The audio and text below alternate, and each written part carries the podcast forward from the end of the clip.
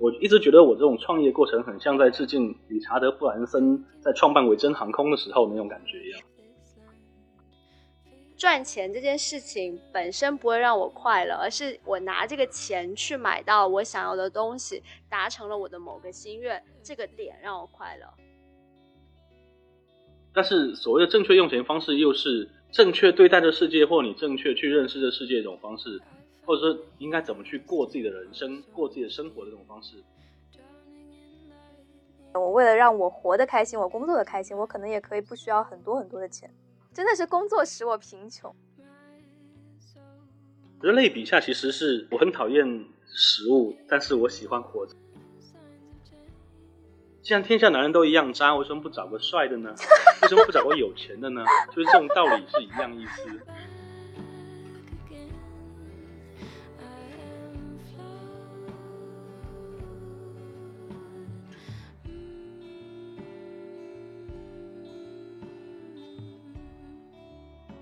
大家好，欢迎收听这一期的留声机，我是醒醒，我是美老师。今天这一期节目，我们请到了我的好朋友蛋尼，然后他是我们节目的第一位男嘉宾，也是我们每一期节目下面的铁打的水军。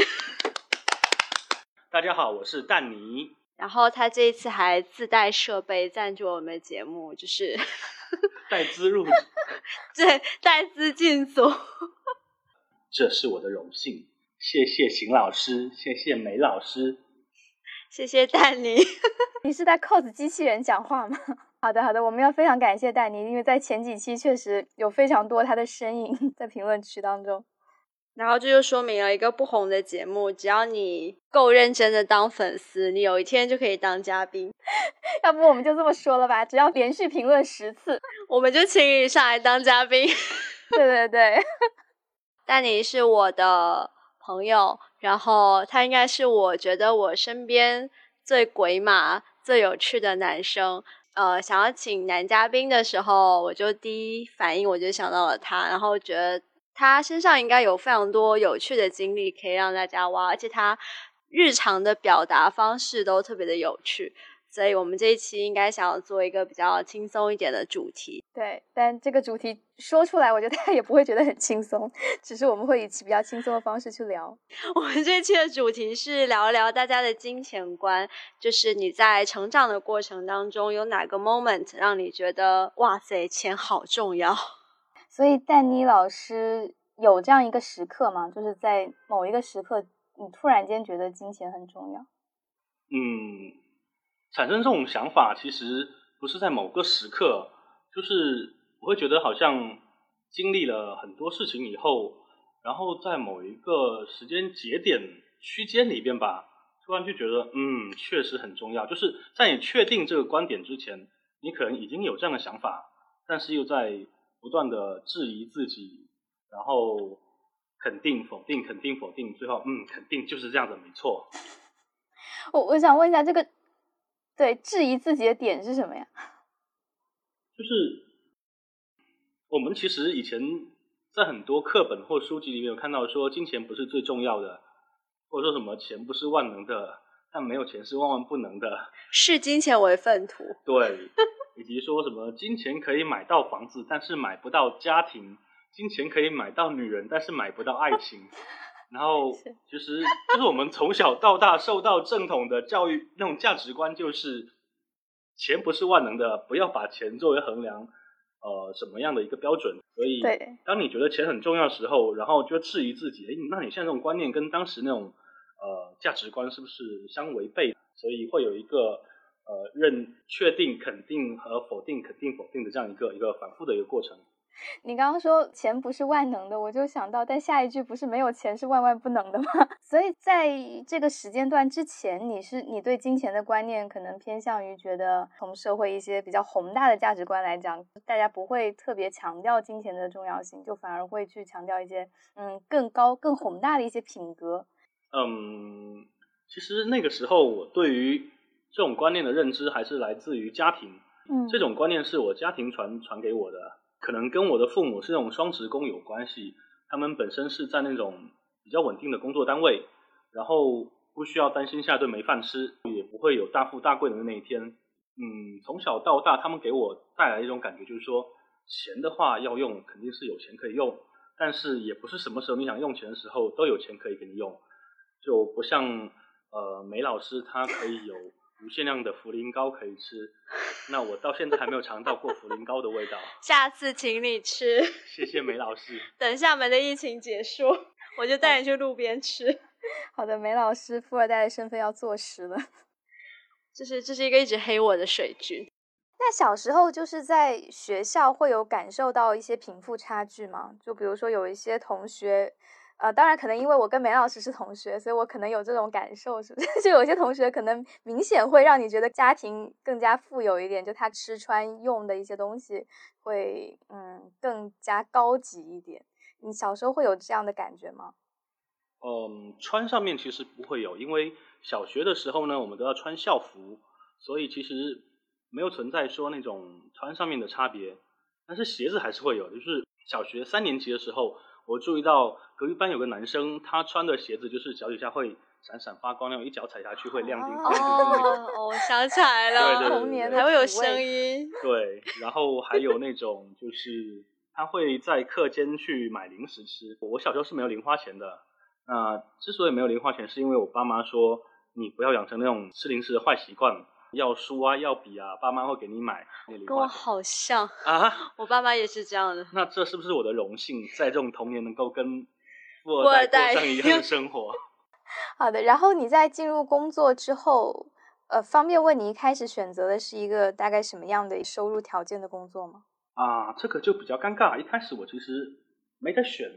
就就其实，在大学的时候，我并没有一个很明确的人生方向，没有比较好的去接触这个世界吧，所以整个成长过程一直是那种校园的那种生活方式。然后因为从小没有这种嗯吃穿无忧吧，所以就没有那种生活上的压力。我并没有在毕业的时候提前去做好那种职业规划，以及说呃对将来要找工作的一个计划。所以在毕业之后，呃。被我妈安排到一家公司去工作了，然后那家公司其实就是工资不高，那时候我们那个年代一个月有一千五的工资，然后我第一个月领了半个月的工资七百五，然后就拿着钱去买了那时候刚上市的 Apple Nano 第三代还是第几代？我觉得嗯刚毕业有钱赚了，然后就会去买自己想要的东西，但好好歹说我的消费能力没有超过我的赚钱能力这样子。主要是因为你是在家生活吧？对，他这整个成长经历跟我好像。没有，没有，没有，没有。真的就是我应该是在高中跟初中跟高中的时候，我都没有感受到说谁比谁有钱这种感觉。然后到大学的时候，也是在填志愿啊什么的时候，我爸妈也都没有给我灌输一个说你要去选一个好的职业方向，以后去找一个好的工作，然后去。拿很高的薪水，完全也没有这样子的一个要求，所以我大学其实过得还是比较随自己的意愿去去过吧。然后我真正的感受到谁比谁有钱，其实是工作之后我才感受到这种同辈压力的。大概是工作两三年之后吧，你发现你的工资跟你的其他同学产生一些差距的时候，那个时候我才真正的感觉到，就是钱还蛮重要的。然后就觉得自己前面。非常的放飞自我，非常的没有规划性。所以你后来是工作了之后，是在哪个时候让你觉得钱特别重要了，才开始发愤图强，努力赚钱？应该是在我第二份工作的时候，那时候我在厦门的某个外资企业，然后那个企业的话会不定期的组织员工呃去做 team build。那我那年的话，正好去到了菲律宾。在菲律宾的时候，我有幸的去体验潜水这样的一个运动。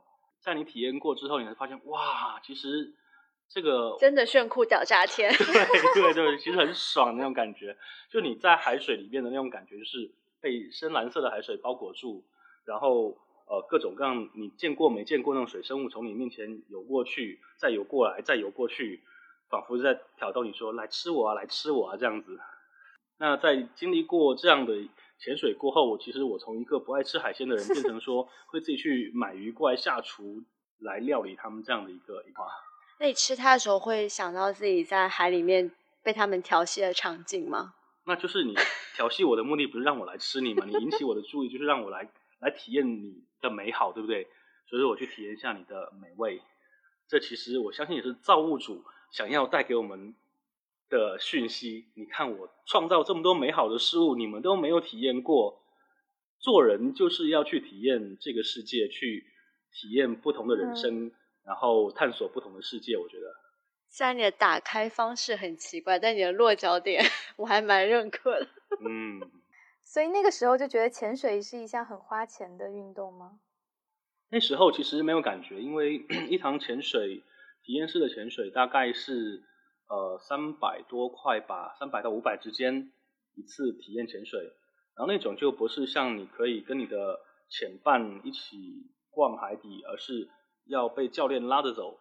有点像是教练在海底遛狗那样子，拉着你遛来遛去，嗯，但是那个过程你已经可以感受到海洋的魅力了，嗯，所以我在那次之后有专门的去考了潜水证，较深度的去体验了这种潜水的这个过程，大概有花五天时间，在我从那家公司离职之后，也正好是经过不懈努力被那家公司给开除了，然后拿到了几万块的补偿，就一下子觉得有钱了。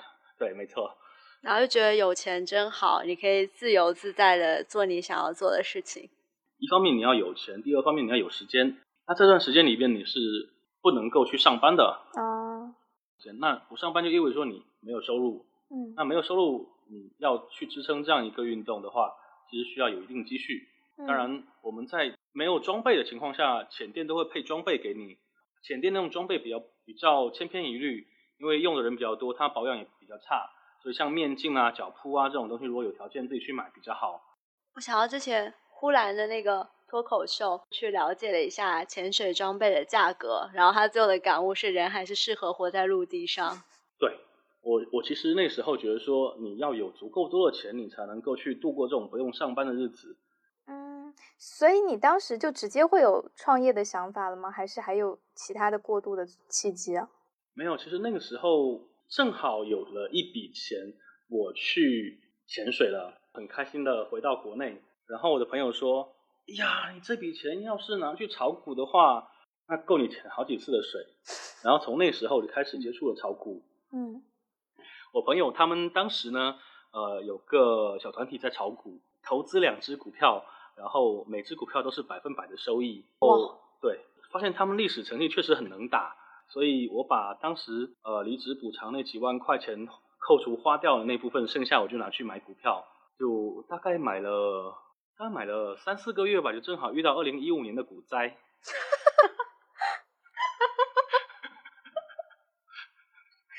这种故事非常的似曾相识，就是一入行就往下跌。就那时候千股跌停，然后跌到腰斩，大概过了几个月之后。复牌以后，他们就恢复了生机，蹭蹭蹭的往上又涨回来，接着呢又涨到了最初的两倍。那于是我跟着他们也第一次炒股赚到了百分百的收益，这样子。哦，所以你还是熬过那个无底期的。首先，你就是你在疯狂不断跌停的时候，你肯定没机会卖出去嘛。嗯。第二个的话，其实我当时炒股是没有加杠杆的，所以说这些钱我亏得起啊。嗯。而且。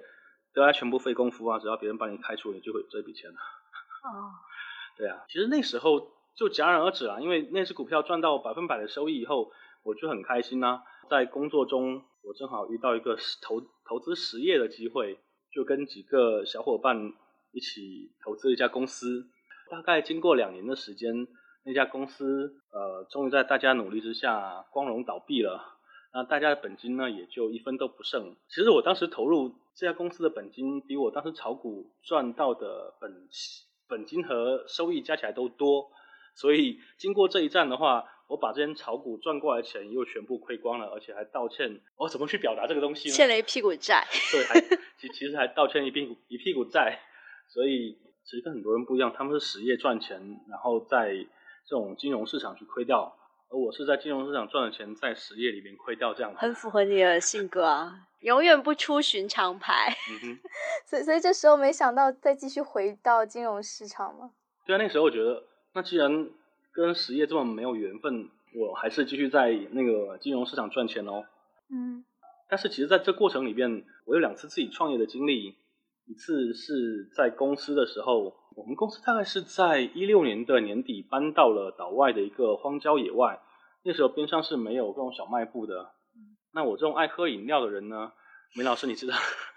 对他每天上课都要买大概七八瓶的饮料摆在桌子上，七八瓶，这是含糖饮料吗？这不会糖尿病吗？他原来是含糖饮料，但被我说着说着，他开始买无糖汽水。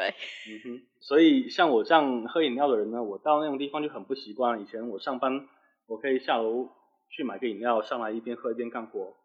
我其实我找了我们的后勤部，然后我说什么时候我们这边会开食堂啊，什么时候开小卖部啊？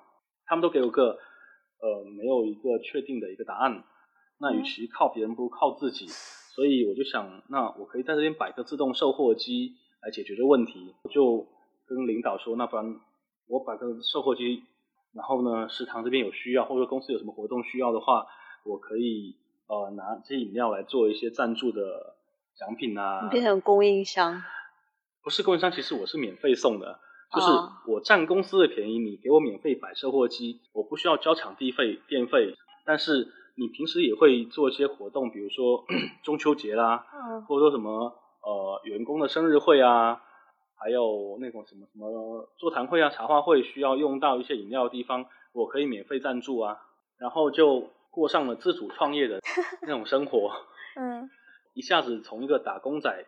同时摇身一变，变成一个家族企业的企业主。哈，嗯，哈，一个贩卖机的生意啊，对对对，可以可以，生意不分大小。我的第一反应是自动贩卖机的销售，就是当地的拓展，好吗？我是企业主，好吗？I own this business。然后我需要自己去进货来补货，同时，呃，当有人买完东西以后，我们的那个零钱盒里面会。会有很多零钱找出去，说去换很多硬币回来。像我把自动售货机边纸币拿去银行去存，然后之后换成硬币到那个硬币盒里面去让他们找零。嗯。啊，对，然后就经常我跟我同我跟我同学朋友在聊天的时候，哎呀，今天得去银行换一些硬币。他说你去换硬币干嘛？我说我家族企业有需要。然后他愣很久说坐公交车吗？不是，他愣很久说你家族企业是在坐摇摇车的吗？就是那种便利店门口放那种摇摇车吗？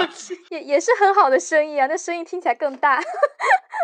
那你们发现这种其实是为了解决自己的痛点，然后顺便造福别人的一个一举多得的一个行为吗？对啊，商机都是来源于需求嘛。对，那其实这跟我第二次创业也其实都都很很像那种为为了解决自己的痛点，然后去做一个新的事情出来。我一直觉得我这种创业过程很像在致敬。理查德·布兰森在创办维珍航空的时候那种感觉一样，感觉突然上价值了，突然间升华主题，在你的故事还没有讲完，我有我有点好奇哦，就是你原来的主业做的是什么呀？就我感觉还挺有经营思维的。没有，我之前其实是一个销售啊，哦，然后我纯粹是因为自己有这种别人满足不了的欲望，我只能。我只能通过自己的努力来满足。嗯，我觉得销售这种工作其实还挺相关的，就挺能够有那种就资源啊，包括去谈很多一些供应啊的这样的一些思维方式。我觉得你说有一定道理，只不过在经营这两家生意的时候，我做的事情都不是销售，因为你在做自动售货机的时候，你不需要去告诉别人，你快来买，你快来买啊，因为方圆一两公里就这么一台自动售货机。在那个之后是怎么有了第二次创业？其实第二次创业就真的是跟跟伟珍航空很像啊。我们第二次创业是一次海外的创业，我跟我朋友呢又出去国外潜水啦。因为我们都是说走就走的旅行，我们并没有提前规划好行程，所以在我们做完我们想做的事情以后，发现哎时间还早，还有一两天时间，我们干什么？最后一天准备要等飞机的时候，还是租了辆车子，那就想。不然载客吧，开滴滴吧。什么东西？什么东西吗？对啊，因为你已经没有目的，你你该玩的地方都已经玩完了呀。就是你你知道有什么地方好玩？反客为主哎，对啊，从游客变成了当地的载客的地头蛇。不不不不，其实我们是真想做滴滴的。我觉得说，那也没事干嘛，我们总不能在这边酒店里边待着嘛。然后像当地的一些景点，我们也都去走马观花的去逛过啊。那不让我来开车，我们来来拉客人吗？我们就遇到问题，不能通过 Uber 的方式去接单子，那就看看有什么人必经的地方，火车站啊、机场啊、汽车站啊。那我们正好就在机场边上租了车子，所以我们就想，那不然我们去机场去拉人吧。呃，有很多华人会到海外去旅游，会面临的这种语言不通啊，或者说不认识路啊，不知道怎么去酒店啊这种情况。那我们作为亲切的华人面孔，对吧？又是这种年轻上进的小伙子，这种精神面貌，肯定可以一举获得我们同胞的信任。所以我们定下策略，就是说，好，我们坐完车子以后，到机场去寻找长得迷茫的 对长得华人目同胞、华人样子的那种那种人。我们就这样分工，我在车上等。因为那边也不好随便停车嘛，嗯，然后让我朋友去那个到达城里面去找长得像华人的那种人，去问要不要坐车，就结果他带一个妹子过来，拎着很大的行李箱，说牛逼啊，这么快就拉到一个客人啊！他说你是中国人吗？他说不，我是马来人。我说哎，那你是当地人，为什么你还要打车呢？他说因为来接我的朋友他来不了，然后我就打个车，你们报价其实也不算高。自己打车的话，平时也差不多这个价格，然后就走喽。啊，马来西亚妹子好容易相信人啊！这种听上去不很像骗子吗？对，要是我，我真的不会上这种车，因为太奇怪了。对啊，不会啊，为什么你们会觉得奇怪？而且相比语言不通这种，两个外国人反而更奇怪。那个马来西亚人，他是一个华裔的马来西亚人。所以他是听能够听说中文的，但他也是本地人嘛。对啊，对啊，那他其实是可以找本地司机的嘛。而且就算说我是中国人在那边，我不会当地的语言，也不会因为语言就信任两个中国人吧？而且还是两个男的。因为我们都是戴着眼镜，一副书生气的样子啊，跟当地那种皮肤黝黑、满嘴导游腔的那种，哎哎，那个什么水头五十走不走那样子，气势是不一样的嘛。你比较清流是吗？别人都太油了。就我们就是一副那种读书人的样子，他是程序员呢，对吧？所以应该是你朋友长得很帅吧？好的，没错。哎，我真的觉得我们这一期还是需要强调很多反面教材的。前面那个就是我们并没有鼓励大家炒股的意思，这个就是 大家出门在外不要随便相信陌生人。什么鬼？对。但是我们都是做的是一件成功的事情。对，我们是站在游客的角度。你的故事放在你的身上都很合理，但是放在很多人的身上，这可能是一个危险的事情。然后，这就是你第二次创业的经历吗？所以我发现，其实第二次创业它的回本周期更快，也就是当天我我甚至可以当天就把租车成本回过来，你知道吗？等一下但你。颠覆了我对“创业”这两个字的概念。成功的海外创业经历有没有？然后创业了一天是吗？你很适合去写简历，就是鬼喽！哎，我是我是属于那种简历最差那种人，好吗？别人都可以靠包装简历拿到很高的 offer。但你这个能力完全可以用在包装简历上。我不想啊！你完全颠覆了我对海外创业经历这几个字的认知。能够讲讲看你认为的那种海外创业是怎样的创业？可能是开一个海外的 Uber 吧。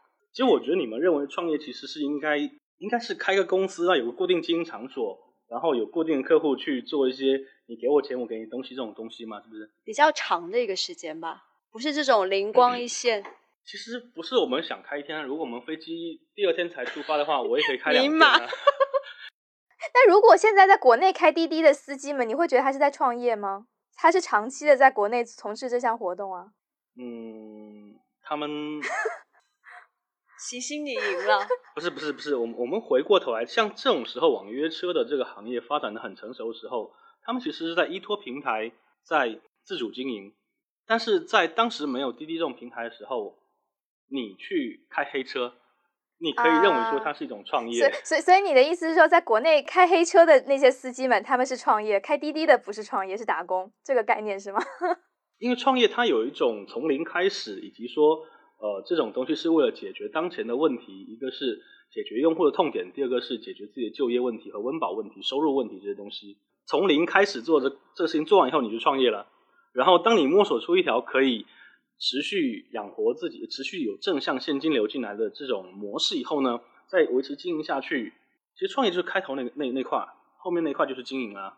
然后就其实就只接了一个客嘛。我们算一下，只要接四个客户，我们当天的成本就回收回来啦。然后接到四个客户了吗？没有，觉得我们已经验证这种模式是可行的。哦 就是你在没有任何资源的时候，你只有一辆车，你你要怎么去赚到第一笔钱？好的，我觉得我们可以到第三次创业了。我们还有第三次吗？没有了吧？现在的呀，现在我其实是跟呃跟学长在创业，我以前的学长他想要做一个事情，然后我就加入这团队。你当时有犹豫吗？就是是从还在职的状态，然后决定离职加入这个创业团队吗？其实我每次离职都是裸辞。哦，好像很棒。就是被开除的吗？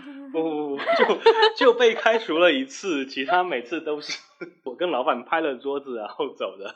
嗯，对，我们的主题是金钱哦，聊了好多创业。因为缺钱所以创业，没有哎、但你其实听起来也不是因为缺钱所对对啊，就以创业。是为了满足自己的需求。嗯我觉得他其实可能是比较享受这种验证自己想的一种路径或者一一种模式是不是能够行得通的这种过程。或者说去做一些别人想不到的、做不到的事情。就你可能不会想到说，我出来玩，我干嘛要去开滴滴呢？嗯，就是你是有想法，然后就会去实现它嘛。哎，那你觉得在我们前面说到的这两三次创业之后，你现在金钱观有什么改变吗？哦，其实金钱观改变跟创业没有关系啊。其实真正让我发生 金钱观改变，还是在那种潜水之后，我发现其实这世界上还有很多好玩的东西，很值得你去去探索它，去挖掘它。你要去干这种事情的话，就需要有足够的时间和财力去做这些事情。那这时候你会发现，哎，我好像找到了正确的用钱方式。但是所谓的正确用钱方式，又是正确对待这世界，或你正确去认识这世界一种方式，或者说找到了应该怎么去过自己的人生、过自己的生活的这种方式。就是钱是一个工具，但不是目的。我要通过钱让我的生活变得更好，我要利用它让我达到我想要的人生状态。去做我想做的事情嘛。嗯，就相当于突然间明确了人生的目标跟价值观的一个导向，可能就会需要更多的一些钱去达到它，或者去支撑它。大概是这样子。就当你不知道你要做什么的时候，你就不知道你需要什么资源。然后当你知道自己想要做什么时候，你就会觉得，哎，我需要这样东西那样东西。然后最后发现好像都是钱可以解决的东西。我之前我看过一个纪录片，是王菲的《假装我们在城市》，它讲的是一个五十几岁一个纽约的作家，他用他的视角来看纽约这个城市。然后他有一章就是聊到金钱的，他说这世界上只有两种人，一种人是真的很爱钱，然后一种人是我需要钱。然后他讲的金钱观我还蛮认可的，但是我们这样的金钱观是赚不到大钱的。拥有非常非常多我不需要的钱，不会给我带来我内心的富足感。就是赚钱这件事情本身不会让我快乐，而是我拿这个钱去买到我想要的东西，达成了我的某个心愿，这个点让我快乐。但是钱本身它的作用就是用来交易换东西，换你想要的东西啊，它是工具啊，但是有些人是把它当做目的啊。是吗？你刚刚说的，很多人把钱当成目的，他也是看到了钱背后能够换来的那些东西，肯定不是钱本身的这个符号嘛。那如果说把钱本身的这个符号的上涨的这个数字的上涨当成目的，那我觉得他可能更多的享受是赚钱带给他的成就感，或者是就是于此带来一些社会地位啊，或者什么附带的一些价值。就我觉得醒醒老师说的是这个道理，至少我是认同这种观点，就是说你钱用出去了以后，它的价值才体现出来。存起来没有去用掉它的话，钱是体现不了它自己的价值的。就是像前面，呃，戴妮老师最先讲的，就小时候大家可能会有一些观念，觉得喜欢钱或者单纯的追求钱是一个比较肤浅的行为，就不是一个很好的大家非常推崇的一种价值观。我在想，是不是因为这个原因，可能大家就是不会那么接受，说我就是很想赚钱，我就是很喜欢钱。就是我今天我需要两千块钱买这个东西，我有两千块钱我就开心了，我不会因为我今天赚到了四千块钱，我多了那两千我不需要的钱而开心。嗯，理解。但我其实还蛮想讲，我最近的一点点感受是，真的是工作使我贫穷。就感觉最近在工作时间上都比较充实的投入工作，但反而就因为这样子，你不会去看很多其他的一些，你刚刚说炒股也好，或其他的一些投资机会，或做一些其他的事情。我觉得这样其实反而会让大家对收入的想象力，我觉得会被会被比较大的局限掉。所以我最近的一个感受是，工作其实真的会让人贫穷。那我觉得行行老师的意思是，他。可能会在人生的成长过程里面不断学到赚钱的方法。当他的时间被工作占用了以后，他就没有时间去学习到这种赚钱的方法，或者说没有时间运用这些方法。就是学习跟运用也是两方面的事情。假设你现在有百分百的精力，然后你有百分之八十的精力都可以用在赚钱，你们会把百分之八十的精力全部都用在赚钱吗？就是你们是真正在享受赚钱的这个过程吗？所以，我我觉得我今天一直没有在特别的参与对于金钱或者什么时候觉得钱很重要的这个讨论。就是我可能在很多的一些。工作活动也好，或者投资活动，可能算比较难吧，不去跟钱做很过多的关联。但工作活动，我好像确实你在日常的时候是不会跟钱有那么大的挂钩的。我自己的感受是这样子，所以我有点怀疑我对钱的接受度，或者说我的金钱观可能还不是那么好的建立的状态。就我感觉我在工作的时候，就是单纯工作上带给我的成就感，不是因为工作我获得了这个收入给我的成就感。对啊，这就是我刚才要讲的呀，就是。啊，对啊，有些人赚钱的过程，他只是看重他的这个最后的结果，就是哇，我拿到了这么多的钱。但有些人其实是更 enjoy 这个过程当中我的付出和和我自我价值的一个实现。我的钱只要够用就好了。那你们有没有发现，其实这种想法是很多老板在 PUA 你们的时候，想要让你们得到这种想法。年轻人不要在乎钱，要在乎自己能力有没有得到成长。有没有得到成就？我在被 PUA 之前，我就是这种想法的。我觉得这个不是说大家在找工作的时候不看重钱，这个肯定不会这么鼓励大家。只是说，就是在日常工作当中，你不会去想这件事情。就当然，我在跳槽或者说我在去提升职加薪的这一方面，我一定会想到说我的收入，或者说我现在的能力，我应该要得到多少收入？那我现在有没有得到这个收入？这个肯定会去做一些这方面的思考。因为那个时候工资其实是相当于是这家公司对你的一个认可度嘛，它不单纯只是你一个月拿到多少钱，是你应该拿到多少钱。这种很主观呢。因为市场相对均衡之后，其实是一个市场给出的一个反应嘛，就是你在这家公司你可能主观，但是你你多选几家或者你多去面几家，大家都给你一个什么样水平，或者说平均来讲给你一个什么水平，那大概就是市场对你的认可程度，市场对你的教育。我会这样觉得，就是你这样讲说钱只是工具，你不 enjoy 赚钱，我听起来的感受是，工作对你来说只是工具，工作是让你能够获得钱，然后去满足你其他的一些需求的工具。其实不是说钱这个东西。是啊，没错。人类比下其实是人活着不是为了吃饭，但是人吃饭是为了活着。对，我很讨厌。食物，但是我喜欢活着。对，就是我不吃东西我会死，但不代表我真的想要吃这个东西，因为我的身体告诉我我需要吃这个东西。哎，这这点我真的还挺不一样的。我刚刚在想，是那我的这个想法跟你的区别，是不是就是我没有办法赚大钱的原因呢？就是因为我感觉我是真的是希望自己 enjoy 在赚钱的这个活动本身，就是我 enjoy 我的工作，我不希望自己工作只是为了去获得金钱的回报。因此，我可能也会觉得，那我不需要那么多的钱，我为了让我活得开心，我工作的开心，我可能也可以不需要很多很多的钱。其实，曾经的我也是跟你一样。我其实很享受在工作过程里面做了很多炫酷屌炸天的事情。在过去的我，其实一直以那种开发新客户、完成更高的业绩来感到很很开心、很自豪、很光荣这样子。在我年轻的时候，我觉得这个是让我能够得到很大满足的东西。但是，就像我刚刚说到说，老板 P U A 的时候，就希望说你能得到这种满足，从而减少给你的经济上的满足。在经过几次这样以后，发现。哎，我干嘛要这样子呢？就是，嗯，在你得到锻炼同时又赚到钱，比你只得到锻炼，别人赚到钱，对别人赚到钱这两个情况里面，嗯，我觉得完全可以两者都不误啊。嗯，所以你创业了吗？对，呃，与其在公司里面去做这样的事情，你最后收益取决于你的贡献和老板的心情。如果你是为自己做事情的话，那你既给自己做贡献，又可以决定自己的收入。所以，星星听完想创业了吗？